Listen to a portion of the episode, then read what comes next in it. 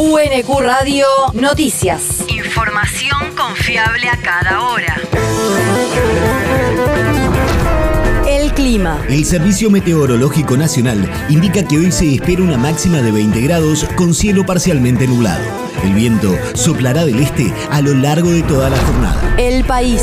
Aún sin acuerdo en el conflicto del neumático, las partes se irán negociando durante el día de hoy.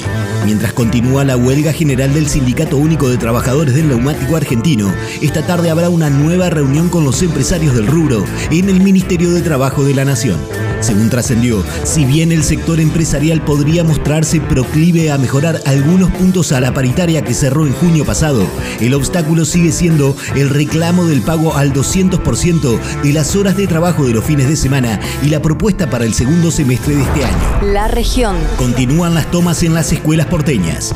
Varias secundarias de la ciudad de Buenos Aires siguen tomadas en reclamo de viandas de calidad nutricional, mejor infraestructura edilicia y en contra de las prácticas laborales en empresas mientras que alumnos y alumnas del Colegio Nacional Buenos Aires y la Escuela Carlos Pellegrini se plegaron en solidaridad a la protesta.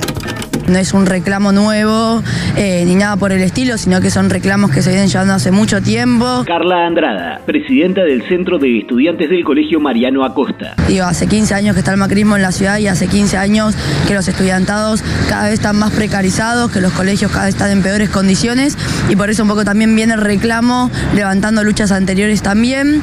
Hoy nosotros nos encontramos, nada, en esto de la toma, justamente porque necesitábamos visibilizar las problemáticas que estaban surgiendo y entendíamos que la ministra de Educación y el gobierno de la ciudad no querían que estas salgan, no querían que estas se vean y por ende nosotros justamente surgimos con, con esta toma, luego no te respuestas y tampoco visibilización.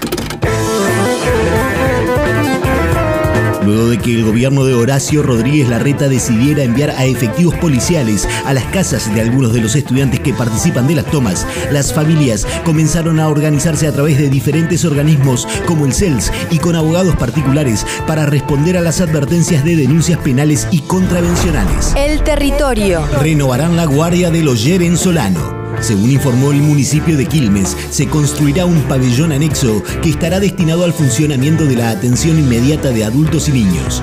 La nueva guardia contará con salas de consultorio y de triaje, un salón de usos múltiples para juntas médicas y espacios de uso para el personal.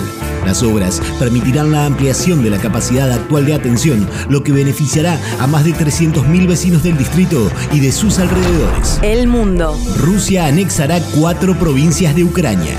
El presidente Vladimir Putin y los líderes prorrusos de las provincias ucranianas de Lugansk, Donetsk, Zaporilla y Gerson firmarán en el Kremlin tratados de incorporación a Rusia mañana por la tarde, según informó a la prensa Dmitry Peskov, vocero de la presidencia.